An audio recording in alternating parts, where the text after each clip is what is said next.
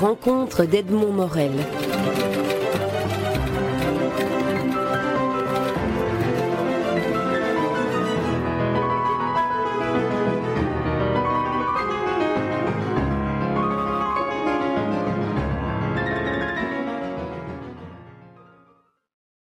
Annette Becker, vous publiez chez Fayard un, livre intitulé Les cicatrices rouges 14-18, France et Belgique occupées.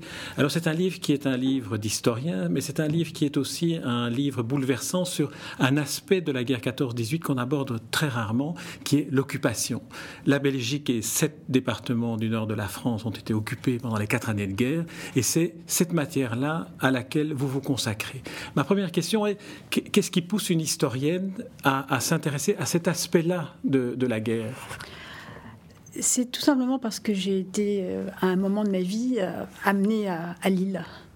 Et euh, j'ai découvert une guerre que j'ignorais complètement.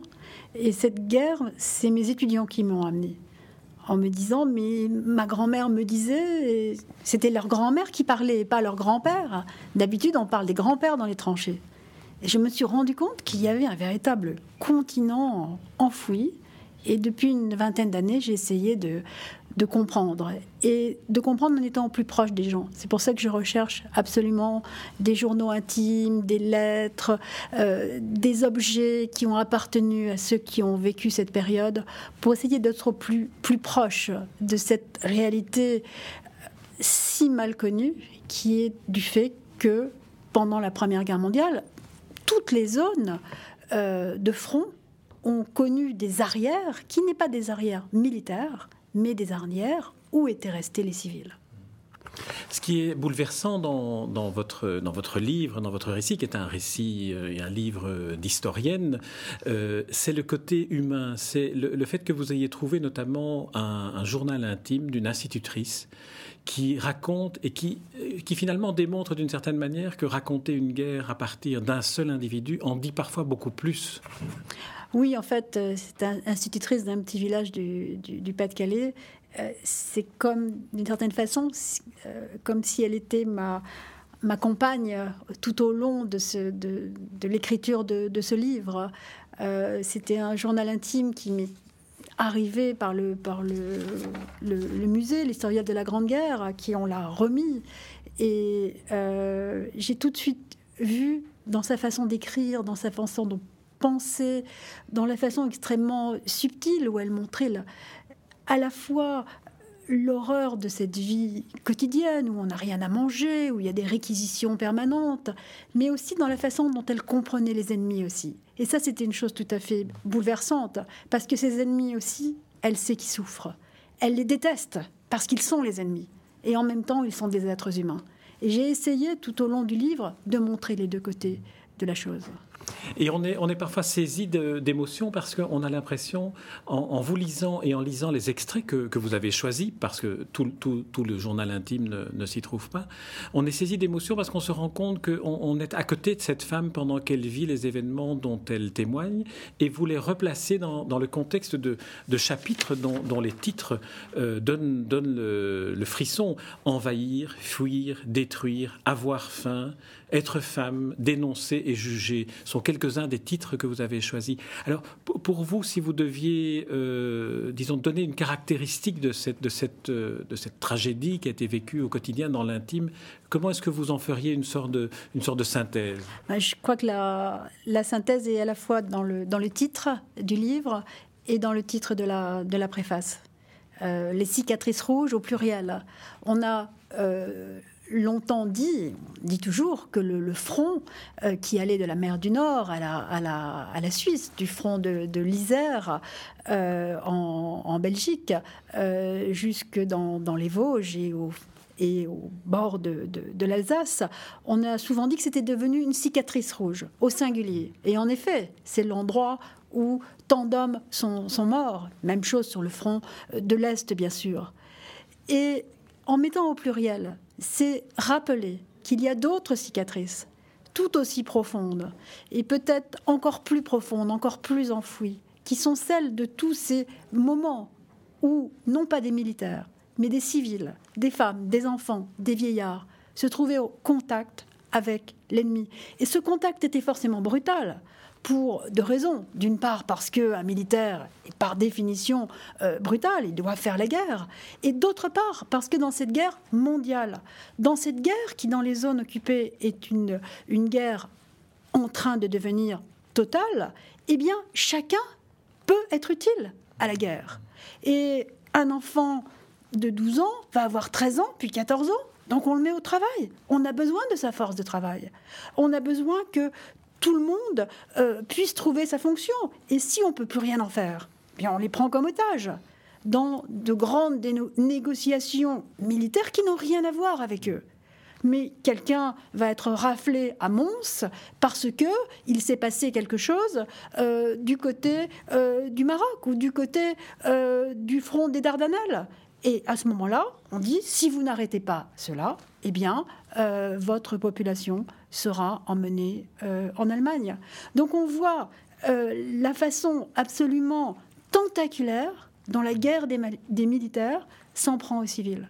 Et un des tentacules, bien sûr, est le fait que pour gagner contre les Allemands, les Français et les Anglais font le blocus, bloquent les côtes allemandes. Donc les Allemands ont beaucoup de mal à nourrir leur propre population, à nourrir leur propre armée alors ils vont pas nourrir les populations occupées. Et donc la faim est le résultat de la totalisation de la guerre.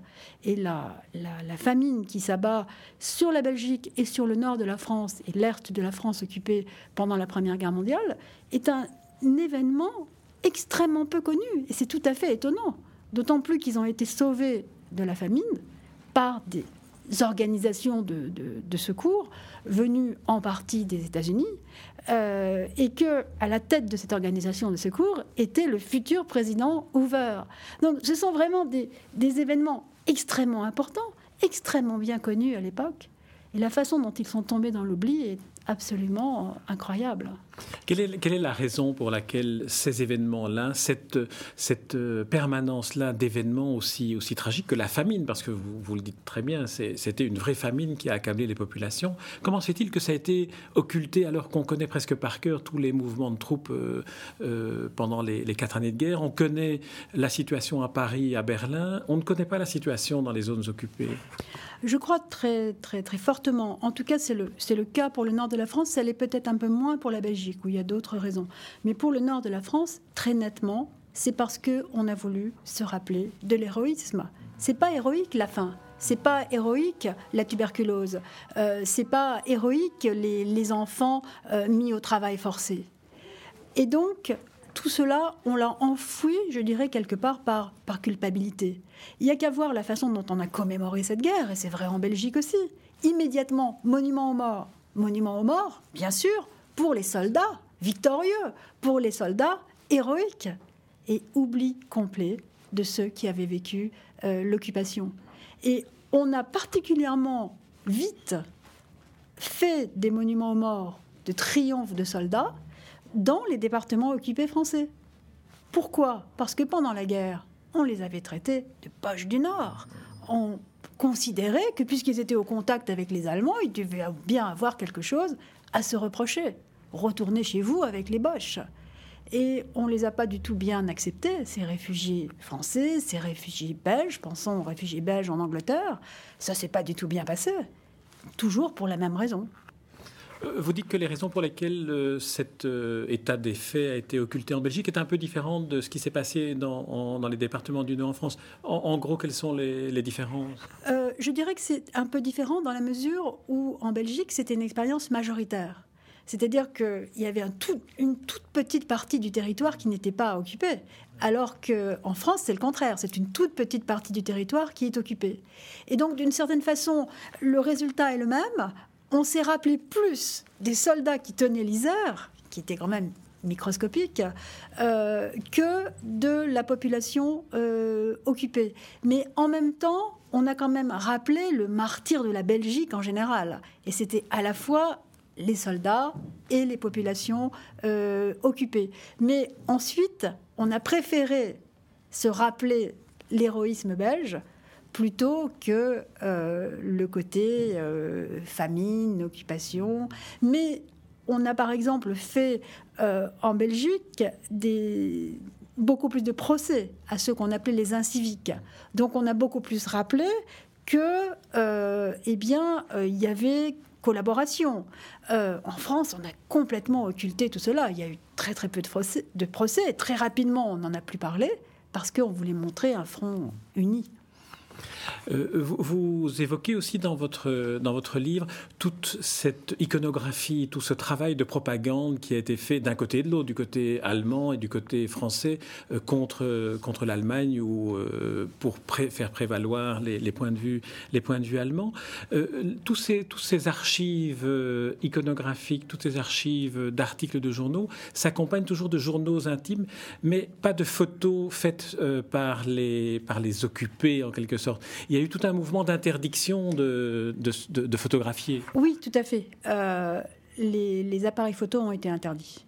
Euh, ça fait partie euh, des, règles d'occupation, c'est que on ne doit pas prendre des photos. encore aujourd'hui, dans les zones militaires, il est interdit de photographier, mais c'est exactement la même idée. Par contre, on écrivait beaucoup. Alors, mais l'écriture était cachée. L'écriture était cachée, les journaux, intimes euh, qui rapportaient la situation n'étaient pas autorisés en tant que tels. Mais euh, il ne faut pas voir une répression continuelle. Donc il était facile d'écrire et de, cacher son, journal intime. Mais prendre des photos était tout à fait interdit euh, aux occupés. D'ailleurs, très, très rapidement, tous les appareils photos ont été, ont été confisqués, ce qui fait qu'on n'a pas de photographie des occupés en tant que tels, sauf pris par les occupants. Et c'est d'ailleurs très, très intéressant parce qu'eux, au contraire, ils aimaient beaucoup les photographier. Et pas seulement pour les classifier, ce qui s'est fait aussi, pour les mettre au travail, pour faire des listes, mais tout simplement parce que ça les intéressait de les prendre en photo. Mais les habitants prenaient ça très très mal, d'autant plus qu'ils n'avaient pas le droit de répondre par d'autres photos. Oui, c'est ça. Vous racontez d'ailleurs qu'à certains moments, les Allemands sont là, veulent prendre des photos, témoignages, et parfois on a l'impression que ils, prennent, ils, auraient peut-être envie de prendre comme des souvenirs d'une époque de leur vie. C'est pas seulement pour de la propagande. et les occupés se retirent. Tout Bien sûr, euh, un certain nombre de, de, ces occupants, la plupart de ces occupants, je dirais, sont là d'une certaine façon. Ils sont plus âgés que ceux qui se battent. Euh, ce sont des, gens qui font leur, leur devoir euh, militaire, euh, mais qui ont laissé leur famille en Allemagne, ont laissé leurs enfants en Allemagne, d'autant plus qu'ils sont plus âgés, âgés, que la moyenne. Donc en général, ils ont des familles. Et voir là des familles dans la tristesse, dans le besoin, ça leur rappelle la tristesse de leur famille aussi. Et ils peuvent, dans certains cas, avoir de très bons rapports avec ces populations. Euh, et donc prendre des photos qui sont des photos euh, souvenirs. Euh, mais les populations ont peur et se disent qu'est-ce qu'ils vont en faire de ces photographies? Donc il y a une espèce de, jeu d'apprivoisement par moment avec les, les, occupants qui est assez, assez subtil. On voit quelques photos d'ailleurs dans un, dans un document, dans un supplément iconographique dans, votre livre. La dernière question que je voudrais aborder avec vous, parce que le livre est passionnant de bout en bout, donc on pourrait prendre chacun, chacun des chapitres, mais il y en a un sur lequel le, fait que le, un des supports principaux de, des journaux intimes que vous avez est celui de cette institutrice, il y a ce chapitre Être femme sous l'occupation, qui est un chapitre très, très émouvant parce que on s'aperçoit que les guerres sont toujours identiques et que les premières victimes sont, sont les femmes dans, dans, dans le plus intime, et dans, comme, comme s'il fallait euh, occuper une terre et en même temps, dites-vous, euh, détruire tout, tout, ce qui peut y être vie. Oui, c'est quelque chose évidemment qui est très, très, très frappant. Euh, j'ai utilisé, à part les journaux intimes, beaucoup de thèses de médecine. Et de voir, par exemple, les, médecins qui racontent l'arrêt des règles des femmes, c'est quelque chose qui m'a beaucoup, beaucoup frappé on, en parle toujours pour les, les, femmes dans les, dans les camps de concentration de la Deuxième Guerre mondiale.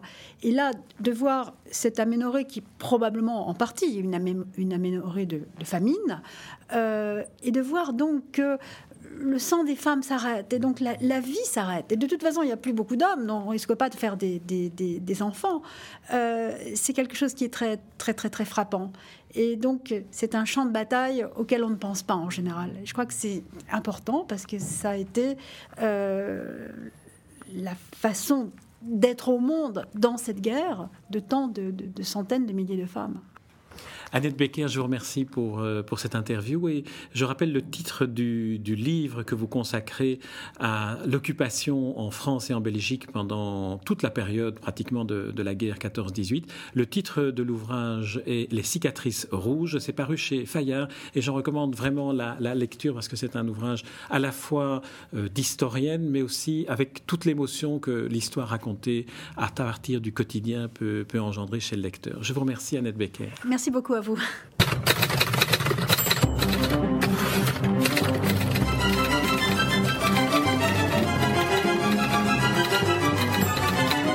Les rencontres d'Edmond Morel.